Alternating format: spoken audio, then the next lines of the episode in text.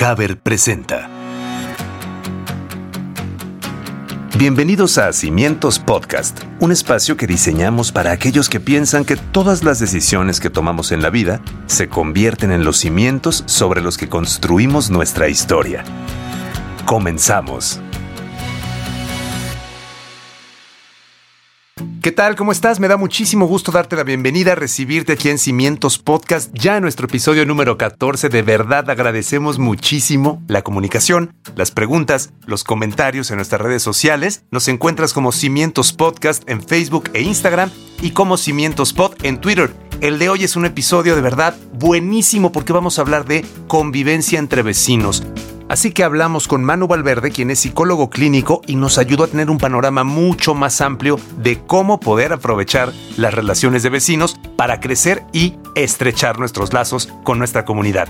Iniciamos el episodio, muchas gracias por estar con nosotros.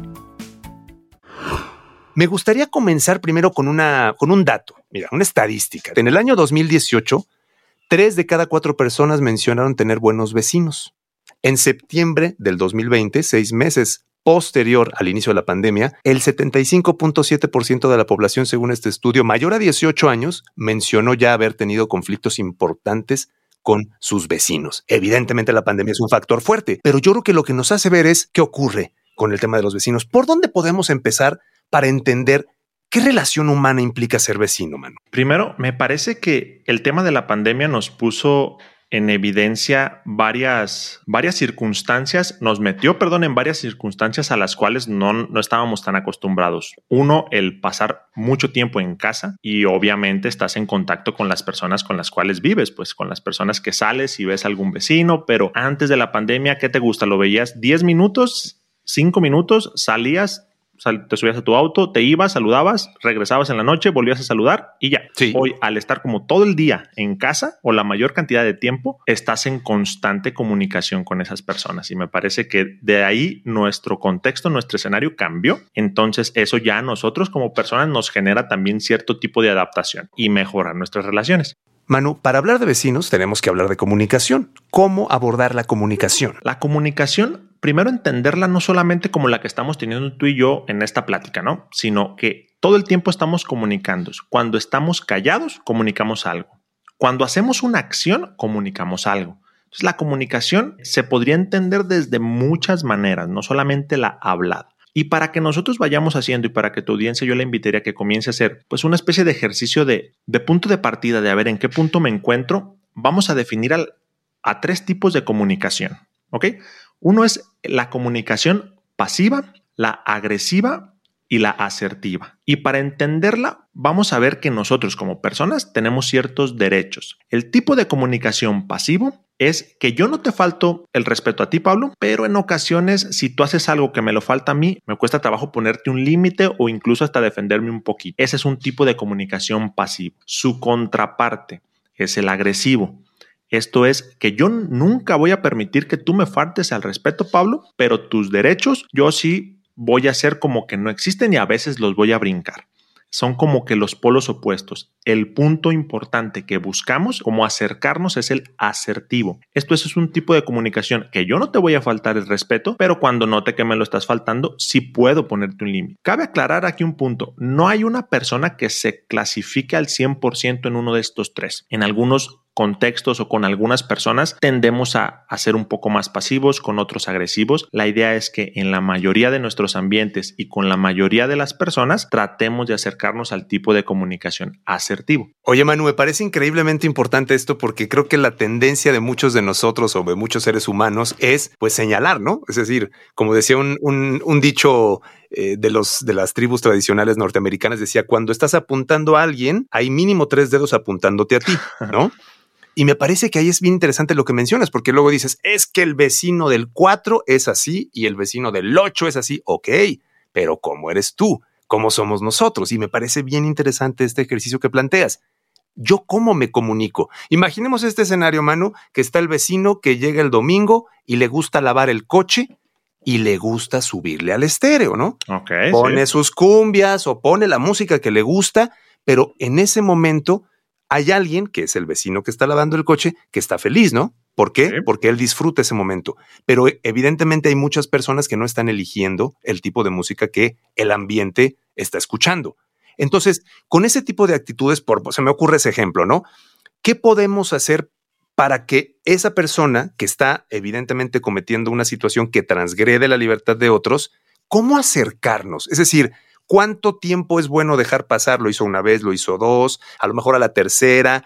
¿O qué proceso podríamos sugerir para que la persona que está de alguna manera, entre comillas, padeciendo de esa acción, pudiera tener algún tipo de acercamiento? Es como este ejemplo que pones parte de que hay ciertas reglas básicas de convivencia en general y dependiendo el lugar en donde vives, como cada fraccionamiento, cada coto tiene su cierto su cierta normativa. Entonces, supongamos que esta persona sí estás, si está rompiendo esa normativa. Quizás algo que pasa, y aquí tratando de unir esto con los tres tipos de comunicación, yo me puedo a mí como hasta convencer y decir, bueno, pues es la primera vez, no, no pasa mucho como que lo voy a dejar pasar, a lo mejor es mi amigo o, no quiero como confrontar. Ahí utilizaría el tipo de comunicación y comportamiento pasivo. ¿ok? Entonces, si yo realmente considero que ya esa acción, o quizás pones este ejemplo, pero a lo mejor yo tengo un hijo pequeño y quizás pues lo despierta o no se, no se puede dormir por el ruido, entonces ya me está afectando de alguna manera. Si yo del comportamiento pasivo me quiero mover al asertivo, quiero tomar mi derecho que tengo a decirle y hacerle saber a esa persona de la manera más respetuosa y pues que le baje un poco a la, a la cumbia. Entonces, lo primero que, que podemos nosotros comenzar a hacer es a tolerar nuestra incomodidad, porque el hecho de que yo me dé cuenta que tengo que ir de alguna manera a confrontar no en el sentido violento,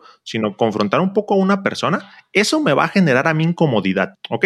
Porque la, característica más común por el cual no decimos las cosas es porque queremos evitar conflictos. Me parece que eso es en general la, la principal causa por el cual no enfrentamos en este ejemplo una situación como la que planteas. Entonces yo tengo que ser consciente que me va a generar incomodidad y no es malo. No es malo que me la genere. Entonces, una vez que me siento incómodo, yo tengo dos caminos. O evito el diálogo con esa persona o realmente me comprometo a hacerlo. Si yo lo evito, esa incomodidad se va a ir rápido, pero después me va a generar una sensación de frustración mayor. ¿Ok? Entonces, tengo que tolerar esa incomodidad y aún así ir con esa persona y hacerle ver de una manera, aquí sí es lo más tranquilo que se pueda, que está haciendo una conducta y aquí sí es muy importante dar una orden clara. Hablar de una manera clara y decir, ¿sabes qué? Te pedirá de favor que le bajes. Esa es una orden súper clara. Porque pues también yo creo nos ha pasado a todos, Pablo, que llegamos y, oye, Conda, ¿cómo estás? No, pues bien, aquí lavando el carro, vecino, ¿tú qué tal? No, pues también, oye, y no, pues fíjate que mi niña no se puede dormir y, y, pues estoy tratando como de dormirla, pero no puede, ¿cómo ves? Como que le quieres decir, pero no, no lo haces de una manera clara, como que nos vamos ahí medio por las ramas. Que es muy del mexicano eso, ¿no? Totalmente, totalmente. Si eso se nos da a todos. Y claro. normalmente la otra persona quizás con toda la buena intención del mundo le bajaría y no entiende el, con el mensaje como tal que le estás dando. Entonces, Bien. me parece que como resumiendo esto en dos puntos importantes, tolerar la incomodidad que nos va a generar y cuando lo hagamos, órdenes claras. Ahora, a otra cosa que no sé qué opinas, Manu, pero de pronto también no hacerlo en el momento en el que estoy más enojado. Oh, totalmente. Porque eso también pasa mucho con los vecinos, ¿no? Sí. De que estás en tu momento donde estás trabajando y evidentemente hay alguien que posiblemente habló de la música, de cualquier cosa que está sucediendo y me está incomodando y me empiezo a poner como, y en ese momento me levanto y en ese momento le toco la puerta al vecino, yo creo que la consecuencia no va a ser nada agradable, ¿no? Entonces, esperar. ¿Tú consideras que sea buena idea? Nuevamente, como viendo los tres puntos de comunicación, si yo, si yo me considero una persona más agresiva, es probable que cuando yo comience a notar la más mínima sensación o el más mínimo indicador de que me están faltando al respeto o a un derecho, entonces, como dices, mi nivel emocional va a comenzar a subir, va a comenzar a subir. Como dices, le toco la puerta a la persona en caso de que esté dentro y trato de encarar. Es muy probable que el punto central de lo que yo espero que pase no se dé, ¿ok? Porque nuestra intención sería hacer que la persona le baje. Pero si yo voy cuando estoy molesto, entonces ese punto de hacer que la persona baje el volumen va a pasar a segundo término. Muy probablemente. Ahí incluso puedo llegar faltándole al respeto, puedo llegar haciéndole un comentario de alguna otra especie que ya el mensaje central se pierda. Perfecto. Eso es súper importante entonces, entender que hay momentos para poder hablar con nuestros vecinos y lo primero que tenemos que hacer es evaluar cómo estamos nosotros, ¿no? Estoy en ánimos calmados, estoy intenso, estoy iracundo, porque nada, nada bueno puede salir si yo llego enojado hablar con alguien, ¿no? Entonces, otra cosa que me gustaría, Manu, eh, platicar contigo es el tema específicamente de cómo entender, tú hablabas de comunicación, pero también hablamos de comunidad cuando la comunidad es prioritaria, de pronto hay que entender que no podemos vivir en, un, en, una, zona, en una zona, digamos, idílica, ¿no? Donde todo, absolutamente lo que sucede, me hace sentir bien. Y ahí ligo con lo que mencionabas hace rato que me pareció interesante, que es tolerar la incomodidad. Es decir, nada es perfecto al 100%, ninguna colonia, ningún coto, ningún edificio. Entonces, de antemano, hacer las paces también con que vivir en comunidad no puede ser 100% agradable a lo que yo quiero. ¿No? Totalmente de acuerdo, porque si creemos que es difícil vivir con el vecino, el vecino piensa exactamente lo mismo. Tampoco es fácil vivir con nosotros. Eso aplica para vecinos, aplica para pareja, aplica para muchas cosas. Entonces, parte de que así como nosotros nos equivocamos, así como nosotros muchas veces no, no con mala intención podemos, no sé, que a lo mejor llegué rápido y obstruí un poco la cochera del vecino, porque, no sé, a lo mejor venía rápido, tenía que mandar un correo rápido, entonces me obstruí un poco. No lo hago con mala intención, pero quizás eso le molesta al vecino. Entonces, es entendible que si vives, como lo comentas, en comunidad, va a haber ciertas incomodidades. La idea y el tipo de comunicación lo hacemos con las órdenes claras, tratando de ser asertivos para que éstas no pasen tan a menudo y que si pasan no sean de una intensidad que a mí me pueda causar un conflicto mayor. Oye, Manu, ¿alguna vez un, un amigo que, se dedicaba también como a relaciones diplomáticas laborales me dio un consejo que hace algunos años comencé a aplicar con mis vecinos cuando yo tenía que expresarme, como ahora lo estás diciendo, y me ha funcionado mucho y me gustaría compartirlo contigo y compartirlo con la audiencia. Él me decía, mira, cuando te moleste algo de un vecino, por ejemplo, número uno, evidentemente no lo hagas enojado, ¿no?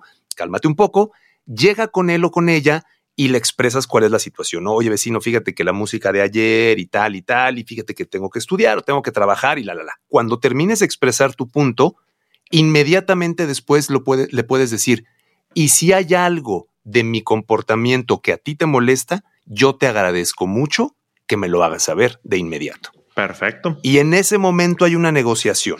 Sí. En ese momento yo ya te estoy abriendo la puerta a que no soy perfecto, evidentemente, y en algún punto puedo hacer algo que te moleste. Y la otra persona está, ah, perfecto. Y ahí se abre un canal de comunicación de dos vías que me parece que puede ser muy útil. ¿No lo crees así, Manu? Perfecto. De hecho, incluso como a lo mejor entre esos dos puntos, como en el hecho de donde yo te hago una petición, pero también estoy abierto a escuchar recomendaciones, Ajá. ahí como en esos dos puntos, yo le podría agregar otra cosa. A ver. Que sería hacerle ver, en este caso al vecino, qué podría conseguir yo si me ayuda a cambiar su comportamiento. Mm. ¿Ok? Por ejemplo, si es este, esto que estamos tomando como la música fuerte, entonces yo podría decir, es que si le bajas, tengo una junta, entonces podría estar como que, que más atento y podría como realmente meterme a la conversación y no habría distractores. O si mi niña no se puede dormir, entonces, sabes que si le bajas un poco, va, voy a poder dormir a mi hija. Como explicarle el motivo por el cual tú haces esa petición, que no solamente es porque te molesta que lo escuche fuerte, sino que lo, lo, pido, pido esto para conseguir esto. Y después súper bien decirlo. Y si en algún momento o has notado que algún comportamiento mío, pues a lo mejor también te ha generado cierta incomodidad, con toda confianza, házmelo saber. No sé qué opinas ahí como de, ese. No, no, no, está excelente. Eso creo que ya empieza. Y creo que fíjate que con esto ligamos a lo que quisiera que fuera el último punto de esta charla, que la verdad te agradezco muchísimo, Manu, que has tenido con nosotros y con nuestra audiencia. De entrada, por ejemplo, hablar de un tema fundamental que no todo es malo en las comunidades de vecinos, evidentemente. Hay cosas muy buenas de tener a alguien al lado de tu casa y hablo de ayuda, hablo de vigilancia mutua. ¿Cómo crees tú? Vamos a decirlo así. No hay una relación con vecinos. No la hay porque tampoco nos enseñan a tenerla. ¿Cómo podríamos, a lo mejor con un par de, de situaciones que tú se te, se te ocurrieran, cómo podríamos empezar a buscar una relación con los vecinos, empezando por a lo mejor de lo más general a lo particular. ¿Cómo le puedo hacer si yo no me llevo tanto, pero pues es mejor tener lazos a no tenerlos? De acuerdo. Eso que dices es súper, súper importante y concuerdo con que no, no, no nos lo promueven, como que socialmente no, no se promueve mucho. Pero por más que nosotros en algunos momentos nos guste estar solos, necesitamos de personas. Todo el tiempo, como tal somos seres sociales, entonces es importante que, que si yo voy a vivir como se da en la mayoría de ocasiones ahorita, ya no es tan común que la gente se mude. Entonces, si yo ya compré una casa, es muy probable que sea la casa en donde voy a envejecer. Entonces, si mi vecino compró su casa, es muy probable que nos veamos por años. ¿Ok? Entonces, si no se te da o no tienes como también, no es una obligación que tu vecino sea tu super amigo o amiga, pero como dices, tener cierto tipo de lazo con una persona que quizás en algún momento te puede ayudar porque bueno, se me ocurre como un ejemplo, ¿no? La otra vez iba llegando a mi casa y con un vecino que no tengo mucha comunicación, pero yo vi a su perro fuera del fraccionamiento y dije, ah, ok, como que no, no se me hace que lo deje salir, pues. Entonces, mi esposa se bajó, lo agarró, lo metimos y lo llevamos. Y me dice, no, sí, muchas gracias, es que se me salió y pues yo creí que iba a estar aquí cerquita y ahorita regresaba. Entonces, de alguna manera yo pude ayudar a esa persona. De alguna manera también esa persona me puede ayudar a mí. Entonces, la recomendación así que se me viene así ahorita rápido es tener apertura. ¿Ok? Esto es que si hay una persona enfrente, saludar.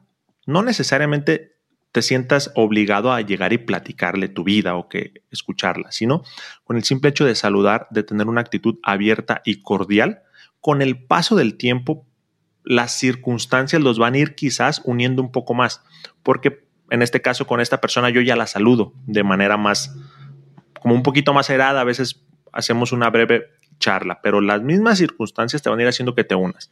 Pero para que eso sucede necesitamos apertura y un poco de cordialidad. Me encanta, Manu. De verdad te agradezco muchísimo que hayas compartido con nosotros y con las personas que escuchan Cimientos Podcast estos puntos que parecen que son breves, pero si lo extendemos, creo que nos va a llevar un buen tiempo para reflexionar y poderlo sobre todo ir integrando a nuestra vida diaria. Así es que, Manu Valverde, te agradezco muchísimo. En la descripción del episodio aparecerán los datos de Manu para cualquier contacto. De verdad, acérquense porque tiene una forma de comunicar como pocos psicólogos yo conozco. Así es que Manu, te agradezco muchísimo por el tiempo que nos has brindado. Pablo, muchas gracias a ti por considerarme, por la invitación como tal. Espero que nos veamos pronto y pues un saludo a tu audiencia. Espero que el episodio de hoy te haya dejado información valiosa porque bueno, todos tenemos vecinos y todas las cosas que nos planteó Manu son muy importantes para tomarlas en cuenta y mejorar estos lazos, fortalecer la comunidad y sobre todo saber que en algún punto siempre requerimos de estar cerca de los vecinos, por lo menos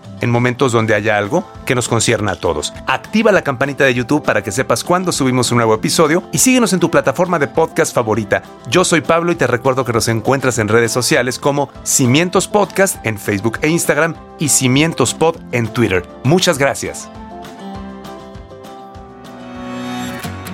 Cimientos Podcast, un espacio diseñado para ti que piensas que todas las decisiones que tomamos en la vida se convierten en los cimientos sobre los que construimos nuestra historia. Una producción de Haber.